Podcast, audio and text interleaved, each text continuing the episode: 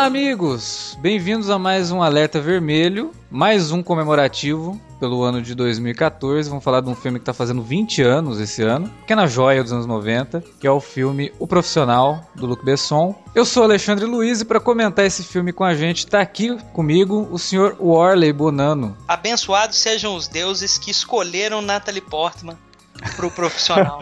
Imagina, cara, um talento desperdiçado. Puta que pariu. É. Seria triste, seria triste, imagina. Também com a gente para comentar esse filme tá o Wilker Medeiros. Eu voltei a falar desse filme aí que eu sou apaixonado. Vamos lá. Só pelo filme ou pela Natalie Portman também? A Natalie Portman é um caso à parte, né? para completar o time, que vai discutir esse filme, tá aqui com a gente o Luan Cardoso. Hey, Peregrines. Não, eu devo dizer que o, o, o Thiago Lamônica falando o Arley Bonano é muito mais empolgante, Luiz. Poxa. É, porque o Thiago é mais animado, né? Se fosse um cara. Tô dizendo, tô. Tô, tô aqui, é nóis, mano. Esse filme é, é foda. Esse filme. É, que, é que eu curtia Grunge nos anos 90.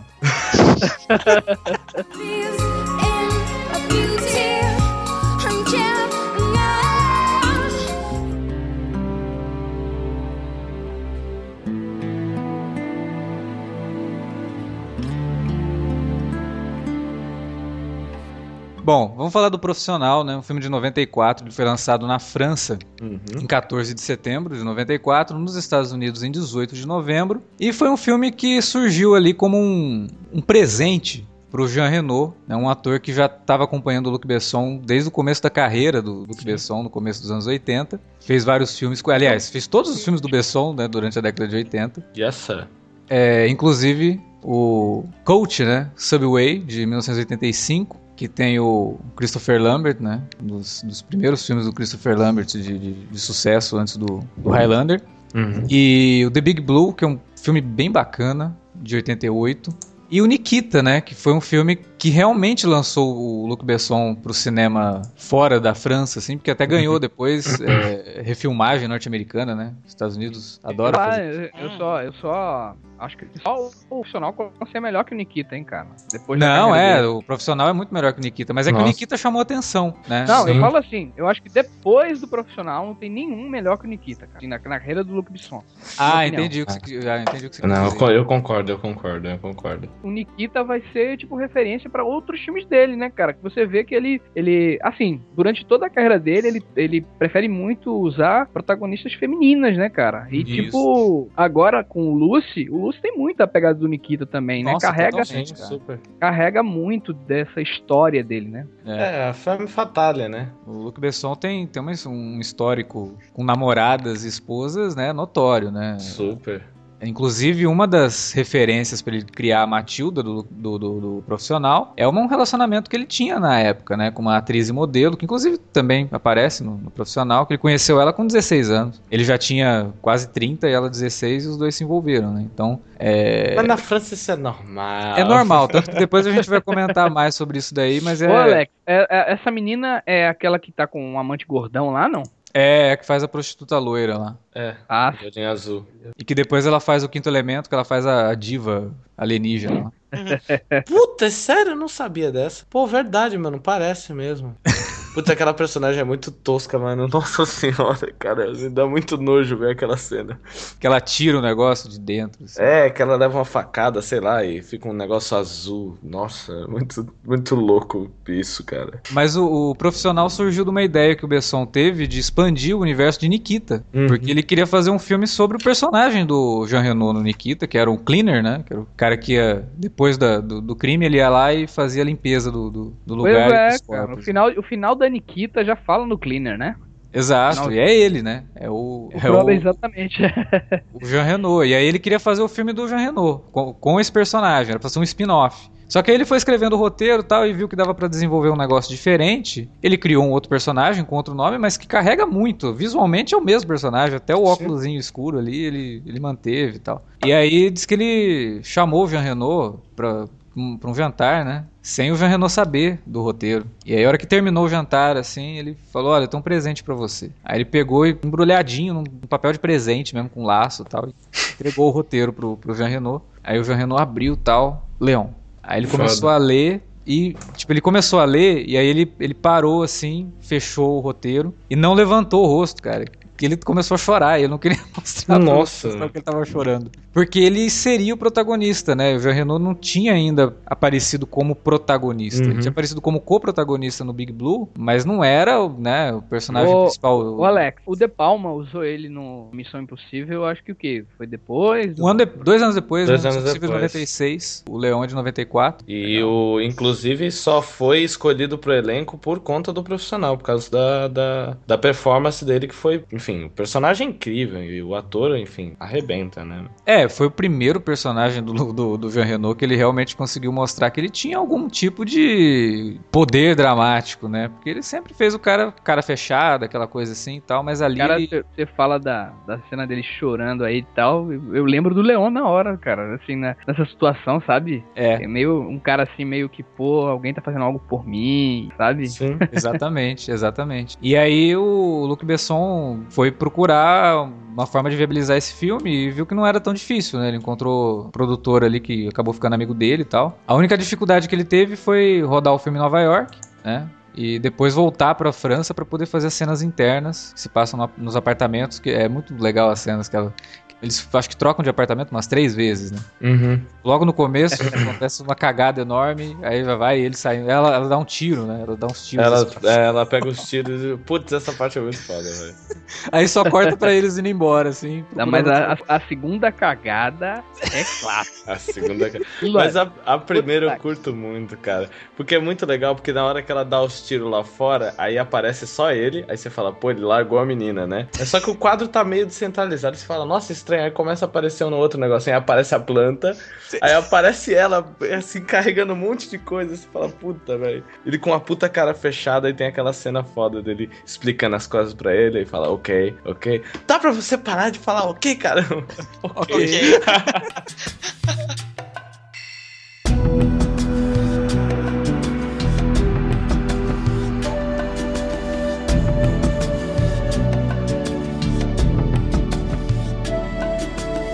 tiveram um grande problema de casting, né? Porque não conseguiam encontrar uma menina que pudesse ser a Matilda. Porque a menina no roteiro era descrita como uma garota de 13, 14 anos. O estúdio só mandava menina com 18, 19 para fazer a Matilda. E, assim, e aí... né, pelo, pelo, pelo, pelo estilo, né, do personagem, né, eu acho que, sei lá, o estúdio deve ter ficado meio temeroso, né? Vamos contratar uma menina aí de 15, 16, 17, né? Porque é. esse aqui é muito pesado, né, cara? É, eles queriam fazer aquela típica coisa que o Hollywood adora, né? Tipo, filme de adolescente. Não tem nenhum adolescente que é adolescente. Os caras têm 30 anos e estão fazendo papel de adolescente. é, Smallville, que saudade!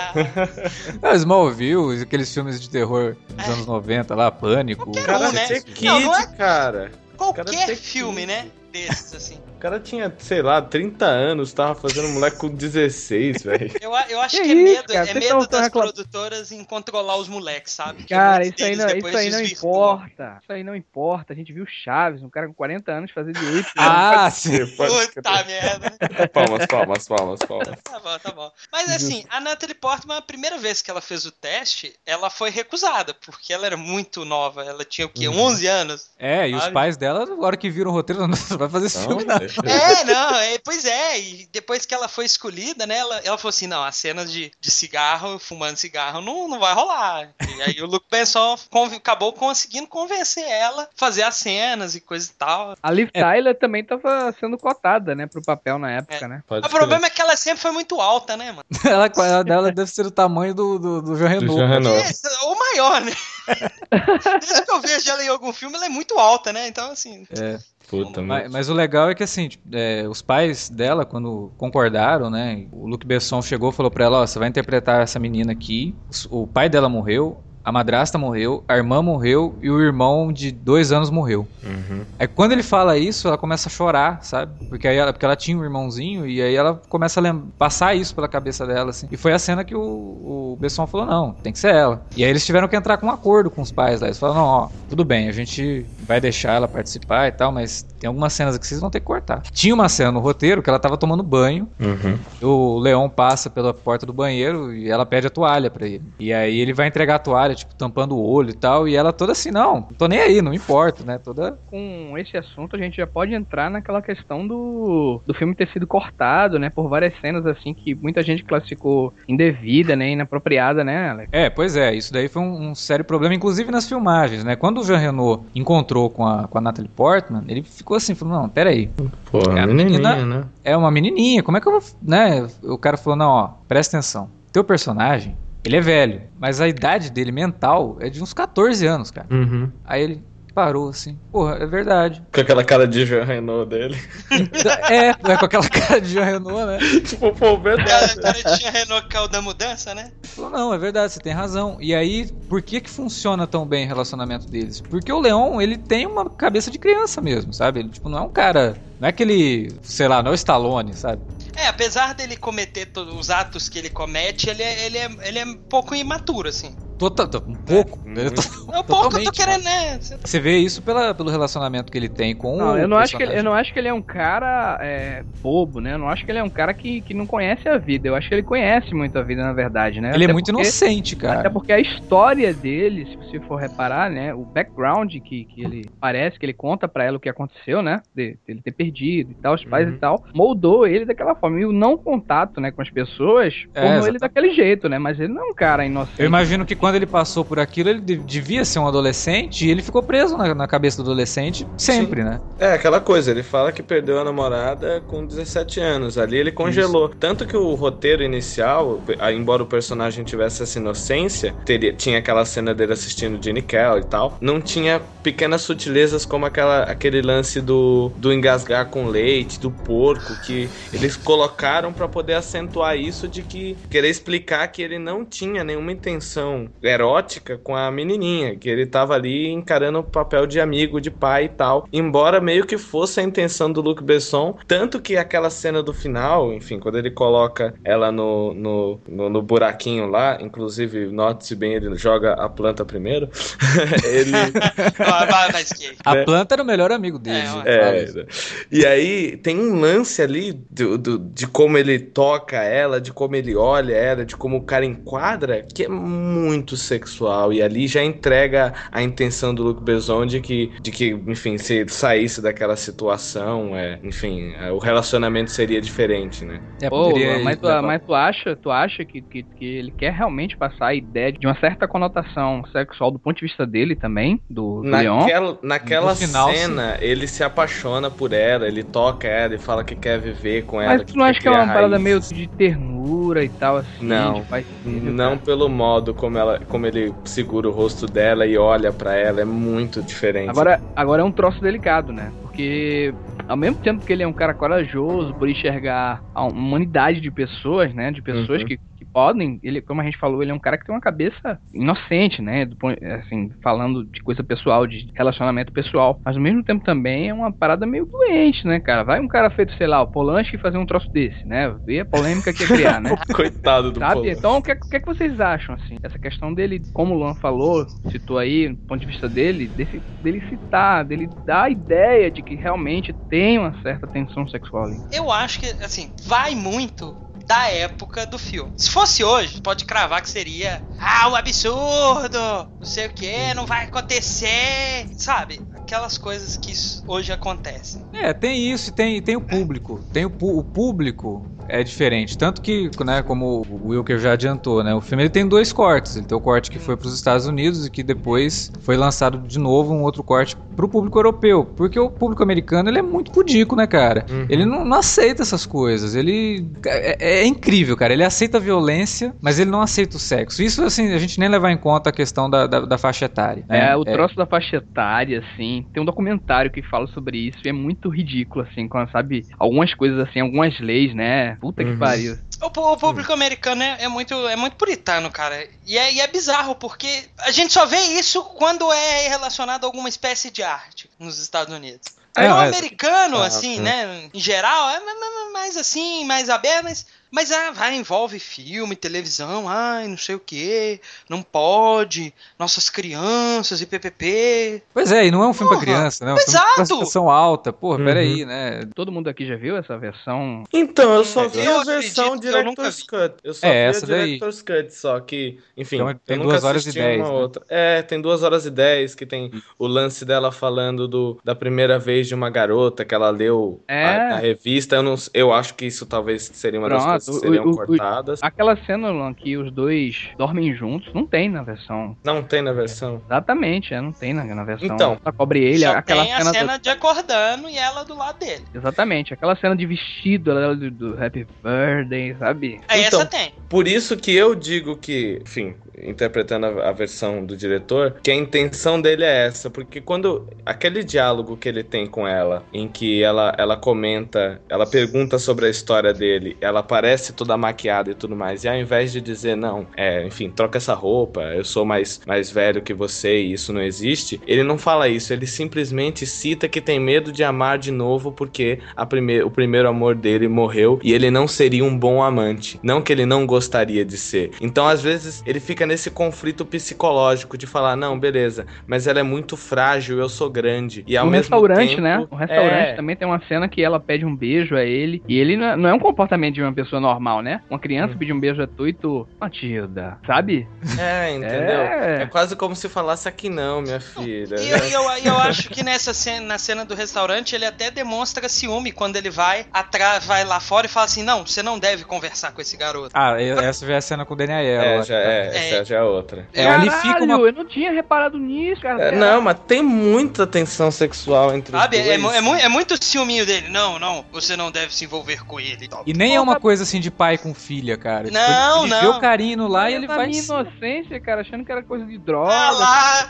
mostramos, o, ah, mostramos o mundo novo pro Will. Tanto, tanto. Eu sou apaixonado pelo profissional. Um dos filmes, assim, foi um dos primeiros filmes que me pegou, assim, de um Mas jeito filme... que, tipo, é pra olhar além, né? Porque ele é um falso filme de ação, né, cara? Pois é, exatamente. É, mas é isso que eu gosto no Luc Besson, cara. O Luc Besson, ao contrário de muitos filmes de ação que a gente vê por aí, eu não vou falar dos filmes produzidos por ele, que tem muita merda, sabe? Mas os filmes que ele dirige, o próprio Nikita, o Profissional, o, o Lucy, cara, até o Quinto Elemento, cara, são filmes que eles são vendidos como filmes de ação, como ficção científica e tal, mas no fundo, cara, são filmes de personagens, entendeu? É diferente de você ver um filme de ação hoje, que é um filme de ação e que tem personagem porque precisa ter um ator ali para chamar uhum. atenção, mas não tem um personagem para desenvolver. Porra, Nikita, cara, é um estudo de personagem foda. Não, e, e, assim, o que eu gosto muito é porque realmente o, o profissional, ele tem personagens bem elaborados, mesmo que o filme não precise de ficar, tipo, aprofundando demais uhum. naqueles personagens, logo você já, você já consegue captar a personalidade daqueles personagens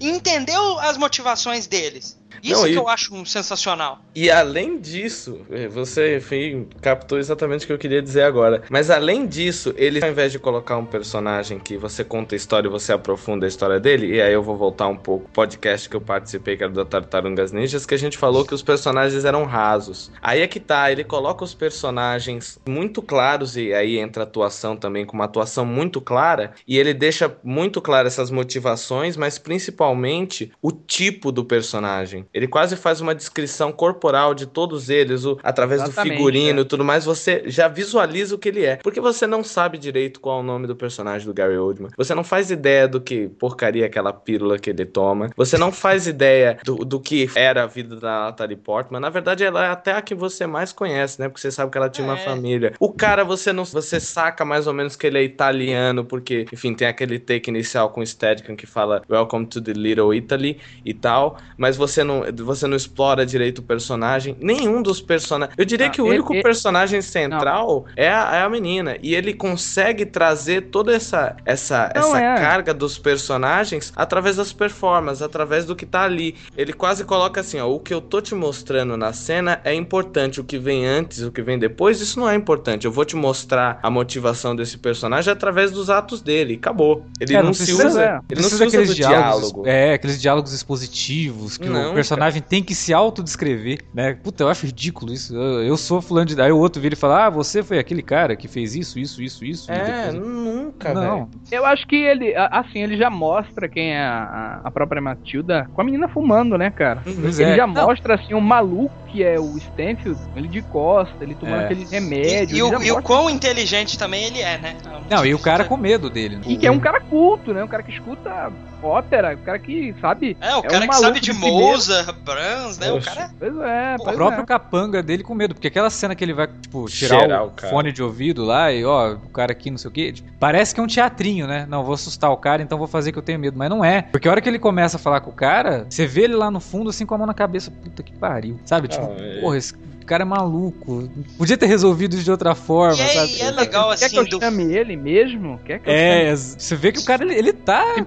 E, tipo, ele Brad sabe Pitt, do que o cara é capaz. Brad Pitt, né, com o do Aldo Rain, né, ele falando do, do Tarantino, né, ó, você quer que eu chame mesmo o urso judeu? Você conhece? Bad, Você quer que eu chame mesmo, sabe? E a própria forma como ele apresenta o Leon, né, na primeira cena dele no filme, porra, o cara saindo das sombras com a faca na garganta do gordão lá, olha que coisa não, foda. Não, e depois dele, dele ter feito assim, cara, é muito foda eu, eu, eu acho, assim, esse tipo de cena de, de, ação como, como ela foi feita, sabe? Ele pegando os caras, ninguém vendo, e ele desligando câmera e coisa e tal. Você fala assim, nossa, aí pra você ver, esse cara é. Ele não, ele não precisa de exagerar, o cara sair entrando, matando com uma metralhadora, ela rampa, ah, causando é. maior caos. Ele, você sabe que ele realmente é um profissional. E é incrível porque o, o Luke ele define uma cena para cada personagem. Então a cena da Natalie Portman é o lance do cigarro. A cena do personagem do Gary Oldman é o lance do cheirar o rosto do cara e falar para ele, você fala, mano, esse cara ele é doentio, ele é maluco, ele adora um teatrinho. Tanto que quando ele faz aquele lance de entrar na casa do cara e ele coloca a mão pelas persianas e abre e pergunta pro cara, você gosta de Moza? E aí ele estala o dedo e acaba a trilha sonora, você já não se assusta porque você já conhece todo, toda a, a fudelança do personagem lá atrás. E é muito interessante porque, como o Leon é o personagem principal, ele cria todo aquele suspense calhorda na primeira cena, que é o cara só mostrando o olho e mostra foto, aí o cara vai lá e, tipo, é, é pra. É, esse cara aqui, ele. Você conhece Fulano de Tal, ele não gosta muito de, de coisas violentas, então é só dar um susto nele. Aí ele vai lá e pega um copo de leite e vira. Que tipo de vilão foda você quer mostrar? O cara tomando leite. E aí depois ele des destina toda uma sequência, que é essa sequência que você acabou de falar, que ele acabando com todo mundo sem, sem se mostrar. E aí quando você fala, mano, o cara acabou de matar uma porção de gente, ele vai chegar nesse gordão aí, ele vai espetar o gordão até o final da. Sei lá, mano, vai. fazer uma lipoaspiração Vai fazer uma lipoaspiração nesse gordinho. Ele coloca a faca no cara com a maior calma, dá o celular pra ele. Não, beleza. Aí ele some. Aí você fala, porra, que, que mais que vai acontecer? Agora ele vai jogar uma granada, né? Jogar granada, beleza? não, aí não acontece nada, você fica até meio decepcionado. Mas ele define o personagem e toda a trama em uma cena só. E você pode perceber que até a forma como ele enquadra essas cenas é muito específica. Vai muito próximo do rosto dos personagens personagens para você entrar na psique deles. Enfim. Ele, por duas vezes ele faz isso, mano. Primeiro Sim. ele faz isso nessa cena do gordão, uhum. que ele pensa que ele vai fazer alguma coisa, pensa. Depois ele faz isso com a cena do Stanfield cheirando o cara, porque tu pensa que ele vai fazer Super. alguma coisa, dá, sabe? Então ele causa aquela, aquela coisa da tensão duas vezes, né? Acho que é até uhum. meio que uma rima narrativa. Não, é, isso é tudo acentuado pela, por isso, pela trilha sonora. É, é incrível o filme, a construção, a direção do elenco, do, do filme no geral. Né? É, a gente tava falando, né? Já falou da Natalie Portman, já falou do Jean Reno. Não pode esquecer do Gary Oldman. Puta que pariu, melhor atuação, velho. Everyone! Puta, na hora que ele fala isso. Agora, ele é bem como? exagerado, né? Porque tem gente que acha assim, o, ele muito overacting, né, cara? Mas é isso que é mas é bom A intenção do personagem é ser Não, mas total. naquela época era justamente isso, né? Naquela época era assim mesmo. Não, e é o estilão. O Besson tem outros personagens também que são muito Sim. caricatos, né? Ele tem o. Lá no, no, no, Subway, ele tem um personagem. Dois detetives lá que chama Batman e Robin. Pode, pode crer. Porra, né? Que é mais estereotipado que isso. Mas, cara, o Gary Oldman Mas tá não é ruim, né? É diferente Lógico do que, não. Que eu falei. Totalmente. Diferente do que eu falei lá do, do Máquina Mortífera, de alguns vilões muito estereotipados. Ah, Esse mas do, então. Do, é. do, do, do Luke Besson, eu gosto dele. Eu acho que funciona. Acho que ele é um cara doente. É meio, meio autista, né? Sei lá. Mas é, pro... mas é que tá, né? Você tem que ver a proposta. Porra, o Máquina Mortífera tem uma proposta, assim, super de Comédia, quase né? satírica, né? né? Uhum. É quase satírica dos filmes policiais. A hora que chega no vilão, ele cria um vilão convencionalzão, né? Super. Que não, não te acrescenta nada, fica só ali nos protagonistas mesmo. Mas aqui não, o vilão ele chama muito mais atenção. É, é, é incrível, cara. O Gary Oldman tá on fire nesse filme. E eu, eu acho que assim, eu... Alex, tu falou do estudo de personagem, eu acho que se a gente for reparar, acho que todos os três são personagens assim, tridimensionais também, né? Muito, cara. Eles são analisados, são analisados por vários pontos, entendeu? É, exatamente. Agora tem, tem uma coisa legal, mais ou menos legal, Vixe, o que, que vai vir aí, hein? Oh, a Matilda fica o filme todo assistindo Transformers, né? O desenho dos Transformers. Ela Pode curte Transformers. Pô, mas é legal, é legal. Não, isso é legal. Aí no primeiro Transformers, o personagem do Shia LaBeouf, ele tá fugindo dos Decepticons lá. Aliás, ele não tá fugindo, o, o Bumblebee vai embora, né? Ele acha que estão roubando o carro dele. Hum. Aí ele liga pra polícia. Aí ele começa a falar com a polícia, ele. É, call a whole force! Call everyone! Ele faz a voz certinha do Gary Oldman, cara. Putz, não tinha sacado essa referência. Não, é. O Shia LaBeouf ele é cheio de fazer isso. Ele adora improvisar, né? E ele dá umas dessas. E é, esse foi um dos improvisos dele. Adora e, copiar também, né? É, ele é. Não, não, vem, não vem ao tempo gastar com isso. Sabe? A gente, a gente tenta arrumar não, alguma espécie é, de elogio é claro pra Transformers. É claro não precisa da gente continuar né? metendo a lenha na merda, entendeu?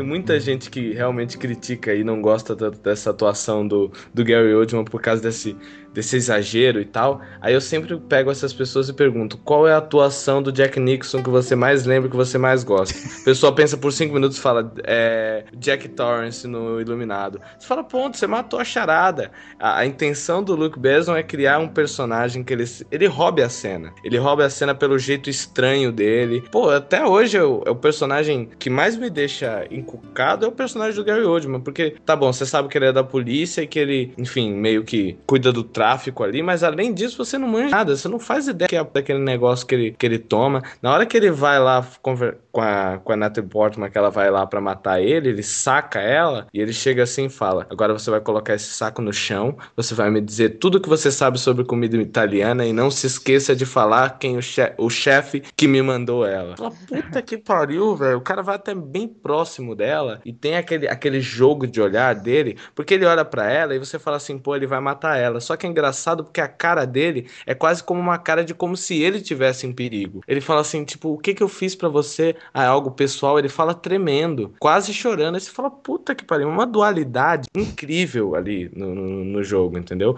Eu acho que o mais legal do Luke Besson é que além dele dirigir o ator pra proposta, ele também dá muita liberdade pro ator criar. E o Gary Oldman é um cara foda, né? Então, pô. É, eu, e cara... é legal, essa cena que você citou do banheiro aí é bacana pelo seguinte: a, a Natalie Portman fala que ela tava morrendo de medo de fazer essa cena, né? Porra, é o Gary Oldman, o cara é foda, não sei o quê. E no fim, ela não, não precisa fazer nada. Nada. É, ele leva a cena toda até o momento que o cara chega lá e você, tipo, a Natalie Portman ela só fica encostada na parede, cara. E o Gary Oldman dando um show não, de atuação. É, não, Mas aí é que tá. Mas aí é o trejeito dela. É, não, exatamente. Mas é o que ela fala. Eu, não, é, eu percebi que eu não precisava fazer muita coisa, né? A cena não era minha. Né? Após o momento que o Gary Oldman percebe que ele me encontra no banheiro, a cena não é mais minha, a cena é dele. Mas também a resposta dela, e aí eu acho interessante que a gente não comentou, é a, a, a enfim, a Natalie Portman é uma grandíssima atriz, mas na personagem, ela entra tanto na personagem que é, que é incrível de você ver ela em qualquer outra cena, porque eu acho que teve muitas improvisações ali. Porque você consegue notar isso por causa da espontaneidade dos personagens. E a forma como ela responde a esse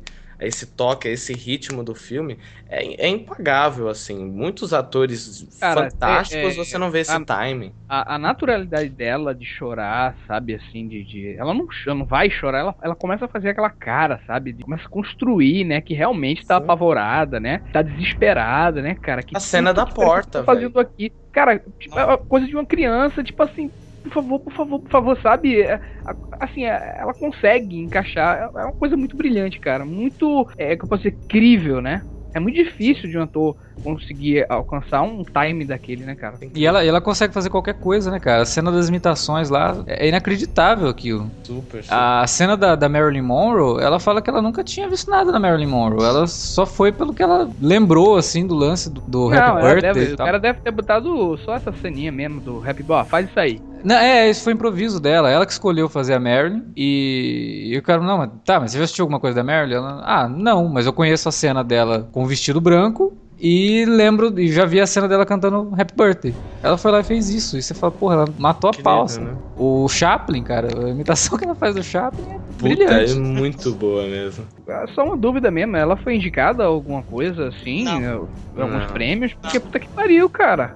Não, não foi. É de, eu- eu- talvez ninguém te tenha levado a sério, né, cara? Assim. É, aquela velha. Mas também é um filme preconceito, francês, né? né, cara? Francês, né? preconceito. Ah, é um filme de ação. Nem vira o filme, sabe? Ah, é um filme de É, ação. então. E eu diria que não foi nem por terem por ser um filme de ação, mas por causa da polêmica que gerou, a academia sendo preconceituosa e, e tosca do jeito que é, nunca que indicar um filme que tinha esses valores aplicados. A gente viu isso inúmeras vezes. Martin Scorsese foi o cara mais injustiçado do Oscar porque tocou em assuntos que o pessoal falava não, mas enfim, é, filme da hora mesmo não se fala sobre isso, É. entendeu? Vamos nos isentar aqui, não vamos É, dar prêmio pra esse tipo de filme. Não vamos nos comprometer com isso. Super, Eu então. não digo nem academia, gente. Eu não digo nem academia, né? Ah, é, não, falo mas hora. mesmo, mesmo lá fora, eu acho que não, ela não ganhou nada, não. Não, é, nunca, é o que eu tô não, falando. nunca nada. Não, o filme ele passou em branco nos festivais. Eu não me lembro de ter visto nenhum prêmio que ele ganhou fora.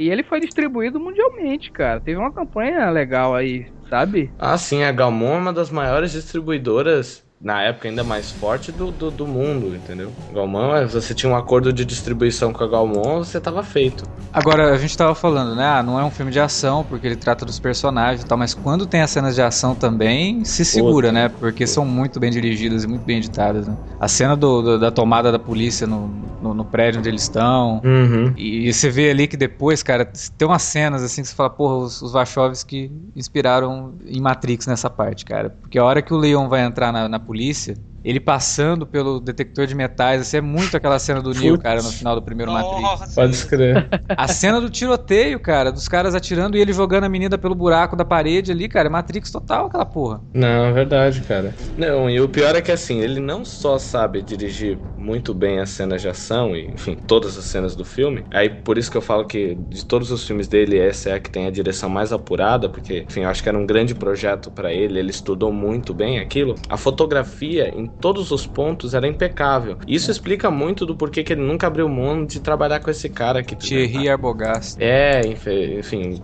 puta diretor de fotografia, porque a fotografia no filme é impagável. Os tons de amarelo, é, a qualidade óptica, como ele enquadra as cenas de ação, é incrível. Porque, enfim, eu acho que tecnicamente, cena de ação onde você tem 10, 15 personagens numa cena pra iluminar, aquilo é uma loucura, velho. Quando cai a água neles, a- que tá aquela água toda, aquela iluminação é tão incrível que você fala, mano, como é que o cara fez isso num prédio que era real, entendeu? E a escolha de lentes, né? é- Super. você vê que o filme ele tem um- uma grandeza, Uhum. né? De, de- de utilizar o, o formato widescreen que eu não consigo imaginar. Eu devo ter assistido ele em full screen a primeira vez, porque eu assisti ele em. Quer dizer, devo não, eu assisti ele em full screen a primeira vez porque eu assisti ele é, na- em TV aberta, né? Então não tem, não tem muita escolha. Mas depois que você vê o filme em widescreen, cara, você não consegue imaginar aquele filme quadrado. Não, é. Porque a- o quadro dele todo, cara, é utilizando totalmente o, o campo de visão do widescreen. É muito bom, cara. Tipo, o personagem num canto, no outro, no meio não tem nada. Ah, quando o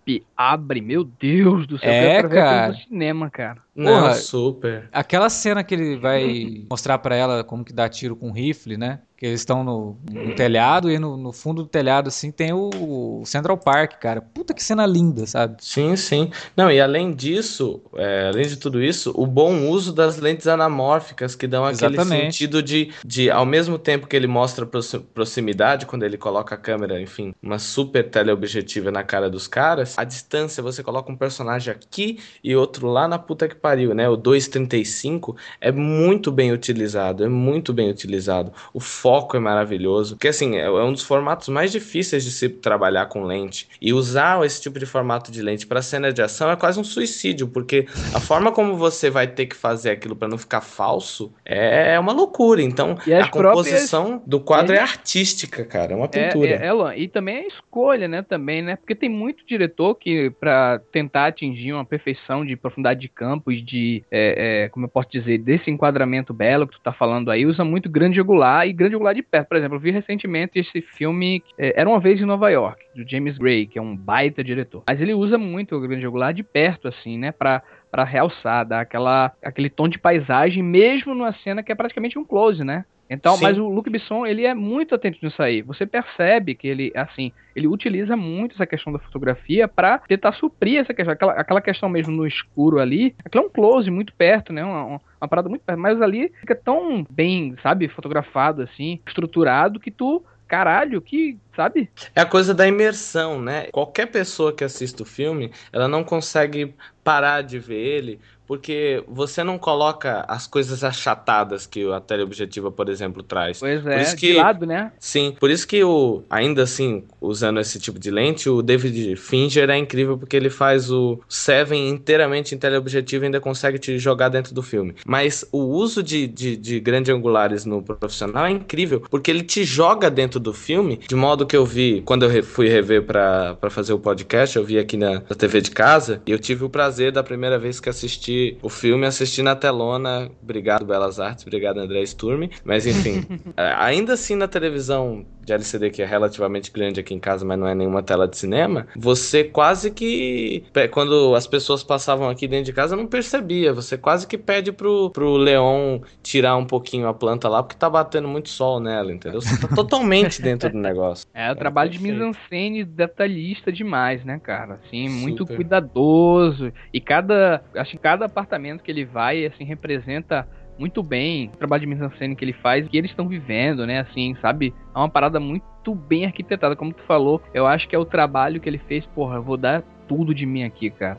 É o filme mais ambicioso dele em, em todos os, os, aspectos, né? Aspectos técnicos, aspectos de roteiro, de profundidade de personagens. É, fui assistir Lucy recentemente, achei o Lucy um filme é, bem diferente daquilo que eu esperava. Uhum. Justamente por isso. Um, né? Eu achei ele um pouco pouquinho preguiçoso, né? Mas. Ah, não sei, eu, eu gostei. Eu achei ele muito. É... Ele é bonzinho, é um bom filme. Não, eu acho ele um bom e filme tal. e, assim, é muito acima da média dos filmes que são feitos hoje, Mas... que são vendidos como filmes de ação. Claro, claro. Uhum. Mas, por exemplo, por exemplo, tem algumas, algumas coisas nele que ele parece Assim, parece que o Bisson evoluiu, cara. Por, por exemplo, aquela, aquela coisa dele da narrativa, dele fazer a comparação narrativa entre a, a um é, animal é, que tá é... atacando. Então, porra, aquela coisa, né, de gente que te. Porra, vou querer aparecer, vou querer fazer uma parada, sabe, uma comparação, mas talvez também ele esteja meio que mesclando na natureza, né, e tal. É, tem, tem, tem uma tem, proposta ali, né? Tem, tem a, ideia, né? proposta mas... metafísica de que todos somos feitos do mesmo, do mesmo material. Uhum. É, eu acho que cabe, mas realmente, em alguns momentos soa um pouco didático. E, meio, Olha, que, e, e meio que tira você da trama, é, cara. É, eu vou fazer isso aqui para te mostrar o que é. Aí, tipo, ele te mostra, você é. entende, não precisa voltar. Aí ele pega e volta. Aí ele volta, aí ele vai lá e volta outra vez. Hum, pra quê, cara? Eu já entendi. Isso, cara, aquilo ali é coisa de, sabe, diretor. Desculpa falar, mas diretor principiante, porra, eu quero aparecer. Tô dizendo que a, a narrativa vai ser dessa forma. Porque ele é um roteiro realmente que tinha um potencial bacana para se discutir, né? Ele até uhum. lembra um pouco aquele filme Sem Limites com o Bradley Cooper e tal. Porra, ele lembra um monte. E... ele vai até na Assim, não, a ideia, né? Porque o Bradley, Sim, não, é, o da droga. Cooper é, de, é, é, tipo, ele utilizar 100% também da capacidade do cérebro, enfim. É, e, e, ele, quando chega num estágio ali, que ele é um filme muito curto, cara, muito pequeno, quando ele chega num determinado momento que a gente pensa que o troço vai se aprofundar e a gente vai discutir em cima daquilo ali, ele acaba, assim, o que dá a impressão, na verdade, é que ele quer dizer que o filme, na verdade, não quer tratar sobre isso. Ele quer, na verdade, falar sobre o personagem, mas ao mesmo tempo eu acho que a personagem também não foi uma personagem, por exemplo, que a gente tá falando aqui, tão desenvolvida de você se captar com ela, né? Que ela é inserida uhum. ali no uhum. meio do troço e tal também, sabe, Alex? Eu acho que ele é, é um bom Eu gosto filme. muito da, da, primeira cena do filme, do diálogo dela com o cara que tá mandando ela cara, pra lá. Ele já descobre muito do, do que que é ela, sabe? Do que que ela tá fazendo ali. E essa coisa do filme ser curto é uma das coisas que eu mais gostei, cara, porque ele poderia soar pedante se ele começasse a explicar demais certas coisas, sabe? Ele dá uma uhum. viajada foda no final, aí você fala, porra, onde é que o cara quer chegar com isso, ele acaba o filme. Pois aí, é, mas, mas tu não, não soa isso aí meio covarde, não, cara? Não, cara, eu acho isso bom, porque ele tá te. Ele tá, ele tá incentivando o espectador a pensar naquilo, ao invés de ele pegar, incentivar é, o espectador. Ao invés de ele é incentivar. bingo, né? É um final é bingo, né? Alex? Mas é, mas é isso que eu gosto. Tem, a gente não tem como é, explicar o que vai acontecer aqui. O troço 100% é tão viajado que não tem como a gente explicar para vocês o que aconteceu. É, eu não quero explicar, eu quero que você pense sobre isso, eu quero que você pense no. no... É bacana, por, por esse viés é legal, né? Mas é. eu, acho assim, pra ser um sci-fi, assim, eu acho ele meio preguiçoso, né? Ponto de vista sci-fi. É como filme de ação, um filme de, é, de aventura, assim, de, de, E eu acho bacana essa coisa que eu já tinha falado do, do, do Nikita, né? De carregar essa. É, ele carrega. Então, assim, eu acho. O começo acho... dele é muito Nikita, né, cara? Tipo, eles pegando a menina, levando ela, prende ela, não sei o que. Você fala, puta, é, né? Tá refilmando, é o Nikita sci-fi, né? Agora, Alex, a gente tem que falar aqui pros ouvintes que, na verdade, a ideia era fazer um podcast sobre o Luke Bisson, né, cara? Pois é, mas o cara. Pô, cara, é, a gente vai ficar aqui até amanhã, cara. É porque é muito. Assim, que a gente chegou à conclusão, né, Alex, que é um tanto irregular, né? Um pouco assim. É, a carreira dele é. Na minha opinião, é muito irregular, cara. É. Porque. É. Não, da eu, eu fui generoso, eu fui generoso. Eu não me importo muito. É, por exemplo, eu citei lá o Subway, né, de 85. Não, é um filme bem fraco, cara. Ele não, não é nada demais, né? É um filme bobinho até. Não, a gente vai, a gente vai pros, pros últimos filmes dele. A família é legal. A família é legal. Foi um filme uhum. que até me surpreendeu. Mas esse, além da liberdade, é um saco. Um, uma merda esse filme. Os dois Arthur, eu também não gosto de animação, sabe? É, é, vamos São ver outra três, aqui. Tá? É, são três. São três, né? É. Joana Dark. É outro filme chatíssimo do caralho também. Não, o Joana Dark ele fez só pra agradar a Mila Jovovich, né? Ainda bem no... que ela se casou com outro cara e foi fazer um bocado de merda também, né? Eu As múmias ela... do faraó também é fraquinho. Nossa. É. É que ele é um cara que eu ah. acho que assim, ele tinha as histórias que ele gostaria de. Que, as coisas que ele gosta de ver. Né? Ele é o típico é, diretor europeu que faz aquilo que ele gostaria de ver. E daí, durante o, o, o caminho, ele vê ideias que ele olha e fala: putz, essa ideia é fantástica. E aí, por ele querer ter, enfim, por ele ser um cara que tem essa questão do financiamento e tal, e às vezes consegue a grana, ele escreve a coisa muito rápido, tá produzindo N coisas, por isso que a ficha dele de produção é uma coisa incrível, para poder também Sim, ganhar dinheiro. E, e você tem uma sacada muito boa, mas o roteiro não mostra nem 20% dessa sua sacada. Eu sinto isso em Lucy. É uma puta sacada genial, mas o roteiro não exemplifica, é, não mostra nem 20% do que a ideia dele é. Eu sinto isso em vários outros, outros momentos da carreira dele ele faz até uma, uma rima com a própria ideia do filme, né? Não mostra nem 20%, né? É, ó, sacaneei, entendeu? Mas eu acho que é muito isso. Você tem esse certo é, desapego. O Profissional foi um filme que ele, claro, conseguiu, de certa forma, rapidez na, na, no financiamento, mas ele teve um tempo de poder fazer esse acordo. O produtor, que, enfim, trabalha com ele em quase todos os filmes, teve esse tempo de viabilizar a produção lá, de fazer a coprodução, de incentivo fiscal e tal. E ele teve um tempo muito maior para trabalhar o filme. Pô, a família saiu faz menos de um ano e meio, então você tem essa, essa agilidade de ele falar, pô, essa ideia é muito legal, vamos filmar. Talvez... E aí você acaba, acaba não passando 100% da ideia. Por isso que o que a gente mais tem no cinema brasileiro, internacional geral, é uma ideia muito boa com um roteiro não é, desenvolvido ao máximo. E aí fode, porque se o, se o Leon, que é uma puta história foda, não tivesse sido bem desenvolvido, teria sido um filme que teria passado despercebido seria só um filme de ação, eu entendi. É. Mas, por exemplo, é, a gente tá vendo agora, não? Foi a família e foi Lucy. Talvez ele esteja voltando, né? Porque é, os últimos filmes que eu vi que eu vi falar e me empolguei do Luke Besson, na verdade não foi ele que dirigiu, né? Que foi aquele Busca Implacável e uhum. o B13 lá, um pouquinho mais pra, mais pra trás. É, então... Deixa eu fazer uma pergunta pra vocês. Vocês acreditam, assim, que todos os filmes que aparece lá que o roteiro é dele, seja ele mesmo que escreveu, cara? Porque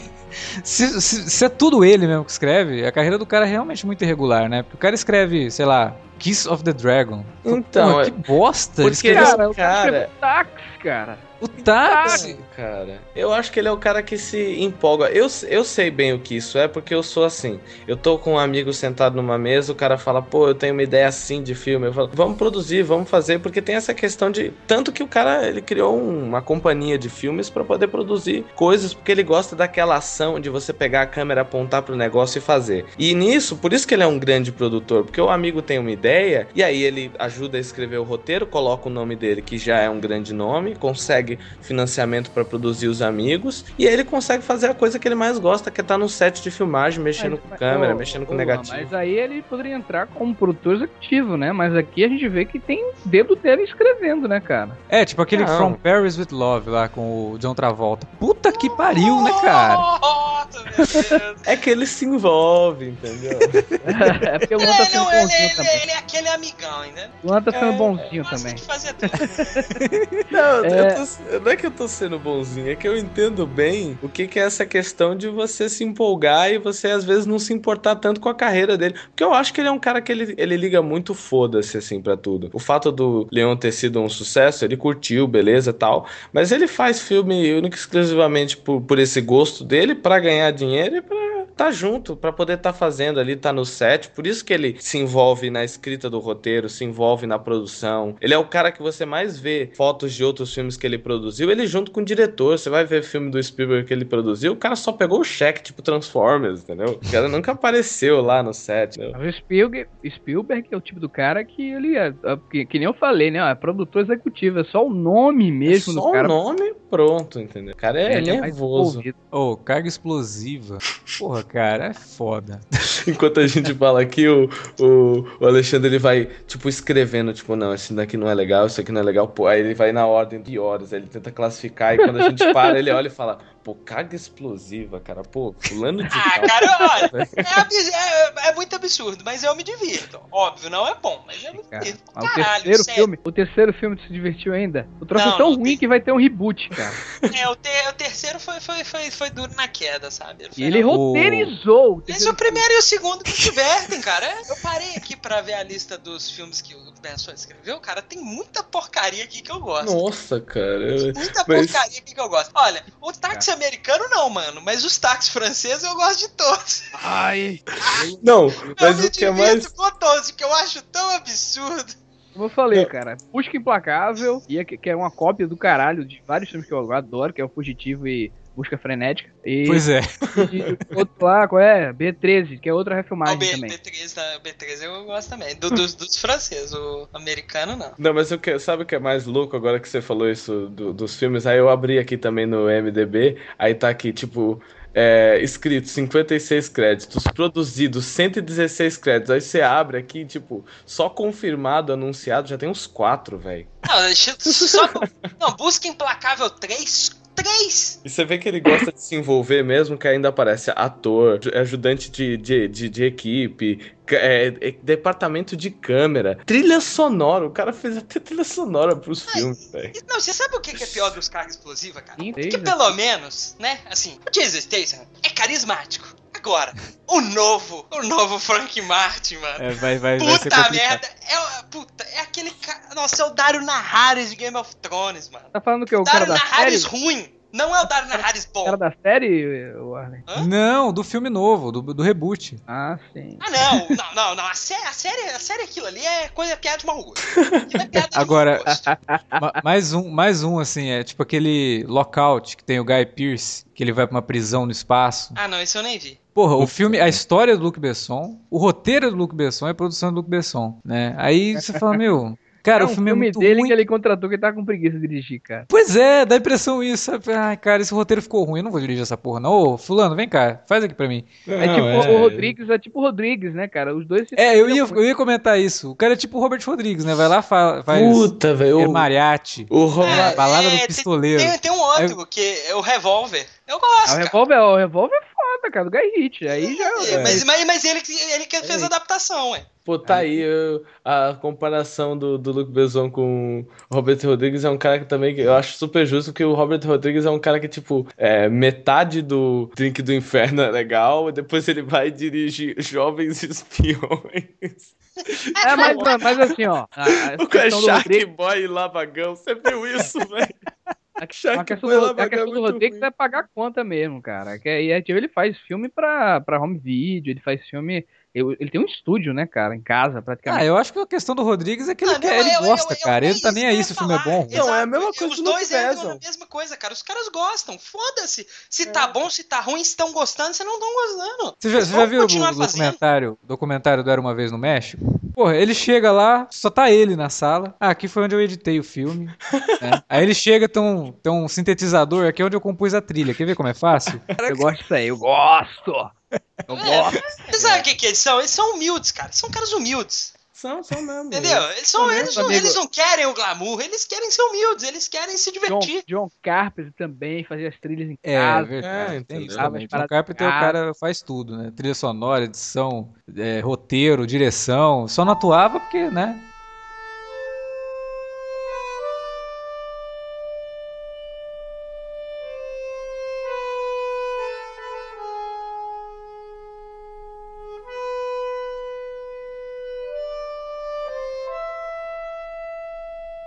Voltando no Leon, profissional, voltando, mas continuando no mesmo assunto, né? É, o Besson chegou a escrever, né, começar a esboçar um, um segundo filme, né? Sim, sim. E Aí ele chamou o Olivier Megaton, que é o diretor do Carga Explosiva 3, pra dirigir o filme. Puta que cagaço. Ô, ô, ô, Luke Besson.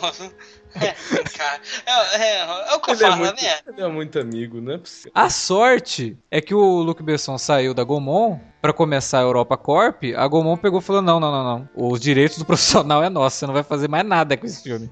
Graças a Deus. Graças a Deus, Galmon. Eu te amo, Galmon. É, aí, aí vai daqui a alguns anos, daqui a alguns anos, os caras arrumam um diretor aí. Faz um tipo reboot, Michael né? Bay. Fala assim, Natalie Portman, não pode vir que você vai ser assassino. Vamos continuar essa porra da onde parou. Vocês viram que a mãe de Hollywood, até um tempo desse, agora eles pararam mais. Era pegar, tipo assim, um cara que fez um filme, sei lá, mediano na terra dele, e aí chama o cara pra, pra fazer, tipo aquele Louis Terrier, né? Essa galera aí. Sim. É, o, esse Terrier, Le Terrier aí é cria do Besson. É, ele é cria uma porrada de gente, cara. Ele, os caras chegam, pô, eu queria fazer um filme, mano. Não, senta aí, vamos conversar, velho. E aí ele dá um. Ele... É o sonho de todo cineasta. É, ele, ele, quer, ele é, quer dar entendeu? oportunidade para todos, gente. Vocês não entendem. Mas, enfim, voltando ao profissional, eu acho que foi uma injustiça nossa a gente não ter falado da atuação do Jean Renault. Porque a atuação do Jean Renault, cara, é muito foda nesse filme, porque ele usa, ele se utiliza do olhar, principalmente. O personagem dele praticamente não fala, e aí aquela é sutil, que... né? São, são super sutil. São atuações em cima daquele de, de, de trejeitos, né? De, de são uma coisa muito cara. natural, né? Aquela cena que ele tá assistindo o filme é incrível, e a cena que a Natalie Portman tá imitando os personagens para ele, a cara dele, velho, é incrível, é impagável. E ele imitando o John Wayne, que é o único personagem que ele manja fazer, né? É incrível, cara. Olha que ela imita a Madonna, assim, ele. Não sei quem é. Não sei quem é. A, a decepção dela, cara, é impagável. A assim. Madonna, assim. cara. Não, o pior é a roupa que ela coloca, né? E cantando Like a Virgin, assim, com uma calcinha por cima do, do, do quíntuplo do tamanho dela. É genial, cara, é genial, genial. Mas ele, ele leva a cena e aquela, e aquela clima de descontração, puramente com o olhar dele, aquele bico de. Uh, não não, não sei. Por isso que quando ele falou assim, ah, não, essa menina é uma menina. Aí falou, não, mas seu personagem tem uma cabeça de 14 anos. Aí eu imaginei aquela cara dele, entendeu? Porque é um personagem extremamente difícil, porque você não, não tem muito diálogo, tudo que você tem que passar é com os olhos e, e Mas depois, mano, depois tu acha que, que o Jean Renault faz algo parecido assim? Algum outro filme? Alguma... Eu falo em, em relação a, a a ter o sucesso, né? A ter esse, esse, essa competência que a gente tá falando aqui de trejeitos e tal. Tu não acha que é muito naquela vibe lá do rock lutador, Stallone? Stallone? Eu acho que é o seguinte, ele é um ator que ele tem limitações, sim. Assim como, enfim, atores como Nicolas Cage e tal, que tem, ou o próprio Tom Hanks. Mas eu acho que não aproveitaram ele bem depois. Pô, depois ele só fez o papel de francês, cara. Sempre dá um papel de... Pô, a gente tem um francês aqui. No... Não, geralmente Achamos um francês policial, né? Pronto. Godzilla, ele vai lá fazer o agente secreto francês, que a equipe dele é formada por todos, todos os personagens chamam Jean alguma coisa, menos ele, que chama Jean, né? Pronto, manja o policial do Código da Vinci? Aquilo que ele fez o resto da carreira Não, dele toda. O, o, pior de tudo no Código da Vinci, é vocês já leram o livro? Porra, o Dan Brown descreve o Jean Renault quando ele vai descrever o policial. Pode descrever, pode descrever. Mas, mas, é, mas ele deve ter, realmente, né? Ele deve ter pensado assim, isso um dia, porque um dia isso vai virar filme, óbvio. Não, então, aquilo lá ele escreveu pensando claro, no Claro, aquilo é um roteiro pronto, cara. Certo, entendeu? Então ele falou, ah, já, pronto, já vou dar aí as cartas de quem vai ser o policial, entendeu?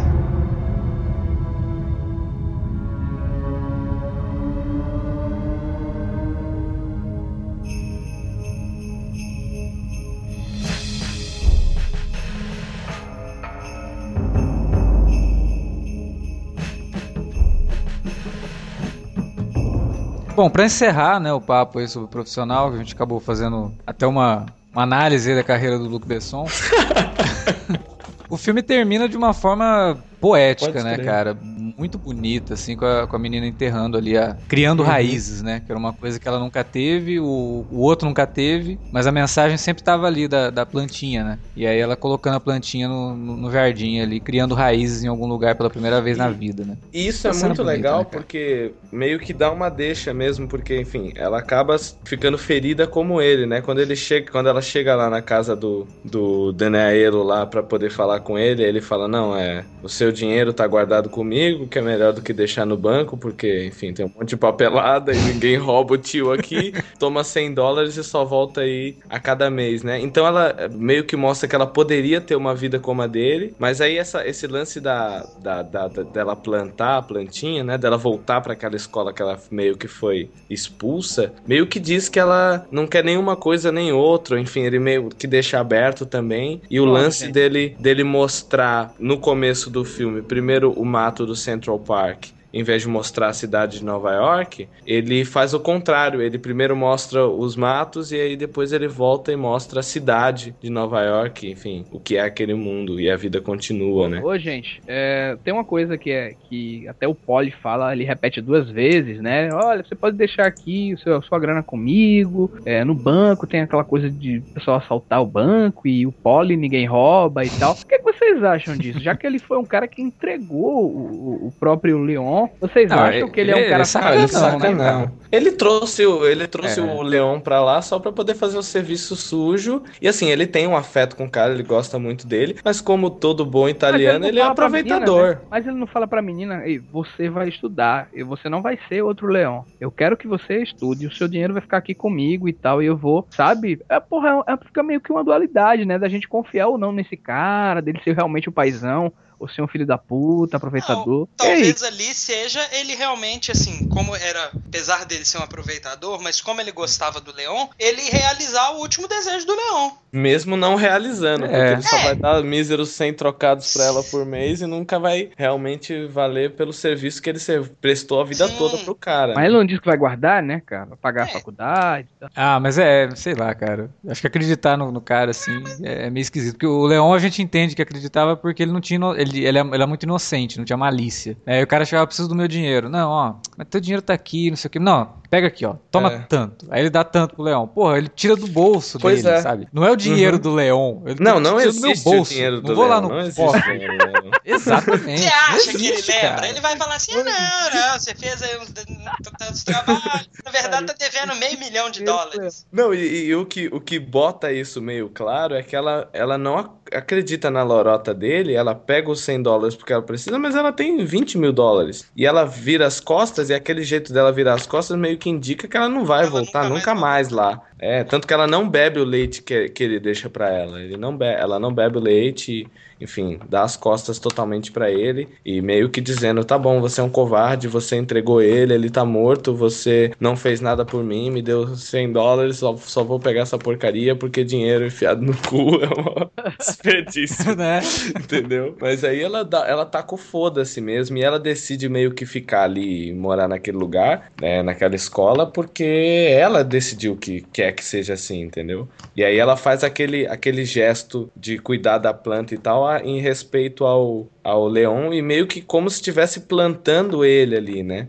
Porque todo o símbolo de liberdade que o, o filme tem tá introduzido naquela, naquela planta, porque o leão, ele é o cara que mora, vive se escondendo, não se relaciona com ninguém e tal, e acha que isso é a melhor coisa que pode acontecer com ele, e a mesma coisa ele acha da planta. É, ele acha que a melhor coisa que ele pode fazer com a planta é colocar ela na luz um pouquinho, limpar as folhas e manter ela lá. Tanto que ele fala, eu gosto da planta porque ela é como eu, ela não tem raízes, fica bonita, ela pode ficar, ser cuidada e ficar aqui dentro e ninguém vai incomodar ela, não faz perguntas e tal. E aí quando ela mostra para ele que essa é uma vida medíocre, tanto que por isso que, mais uma vez, eu retorno ao tema sexual. Ele meio que, que ele saca que a melhor coisa que ele pode fazer é ter uma cama, é dormir com uma mulher, é ter raízes, é construir uma família e, enfim, ter uma vida normal. Isso que é foda no, no, no filme e, no fim era a intenção do Luke Besson, só que ele, ele não deixou isso escancarado porque ninguém ia dar dinheiro pro filme dele se ficasse tão claro assim, né?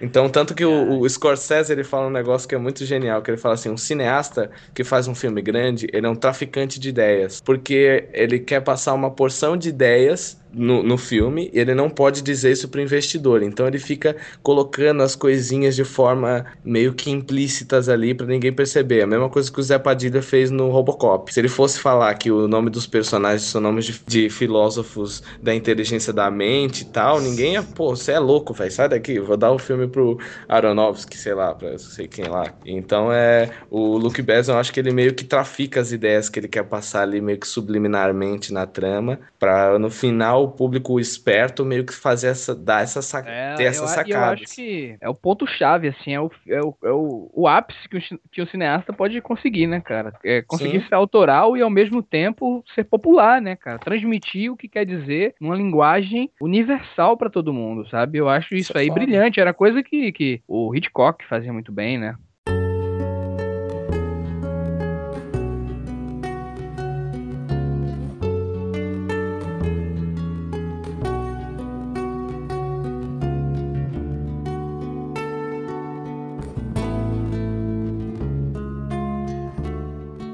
Vamos encerrar aqui esse papo sobre o profissional. Queria agradecer a participação novamente do Luan, finalmente falando de um filme bacana, já que nós sacaneamos ele, né? Colocamos ele pra falar de Tartaruga Ninja da última vez.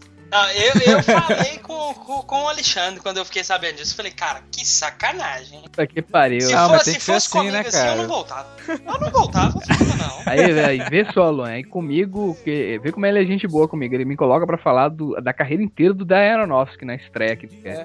Tomar no cu, fiquei mó chateado com isso aí. Não, mas, mas foi ao contrário, cara. Contigo ele pegou, pegou leve. Fala aí, cara, dos filmes do Tartaruga. Ah, não. eu sou mais falar da carreira de, eu de, gosto. de qualquer um do que falar de Tartarugas Ninja. É, então, eu fiquei puto porque não me chamaram pro Aronofsky. Porque o Aronofsky é moleque doido, velho, né?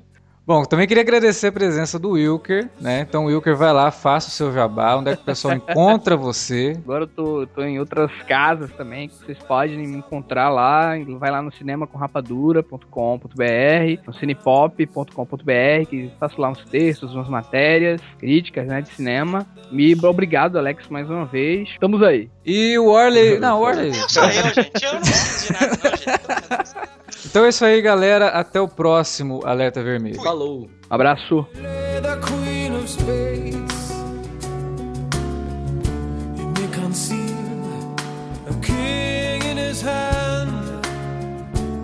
While the memory of it fades